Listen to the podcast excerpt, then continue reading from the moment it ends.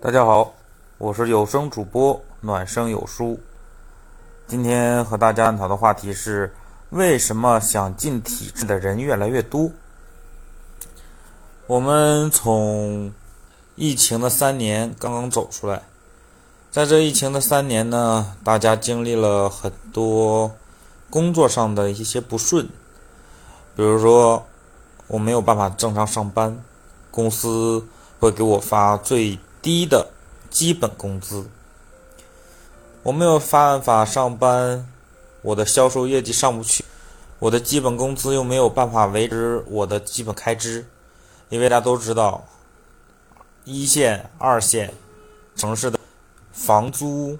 水电等等等等的费用都很高，有时候一个房租就能占掉自己收入的大半。就是恨不得，在这种情况下，在这疫情的三年里边，很多人在断断续续的上班，而且那像那些外卖哥、快递小哥，有的时候根本就没得班上，他们的基本工资又是城市的最低保障，在这种情况下，办法保证自己的基本生活的恨不得，那这种情况下。什么会给大家感觉更有保障呢？这就是我们所说的体制内的工作。体制内的工作虽然说工资不会太高，但是它好在旱涝保收。就算是你没有办法正常工作，就算你可能是居家办公，它也会按照百分之百的给你开工资。就算。也会比基本保障要高，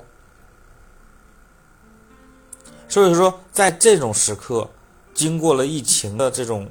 洗礼以后，我们会越来越认识到，体制内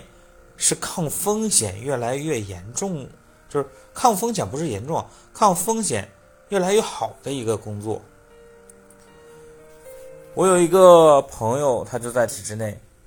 他就跟我说。幸亏在疫情来之前，他找到了一个体制内的工作，让可以安安心心的度过了这三年的疫情，因为压力会小很多，也不用太担心工作呀、收入啊等等的问题。以前的人总觉得，哎呀，我是一个年轻人，我为什么要进体制内呢？那就是个牢笼，怎么怎么怎么样的，总感觉那是一个不适合有冲劲的人去的地方。但是现在的年轻人，包括我们现在这种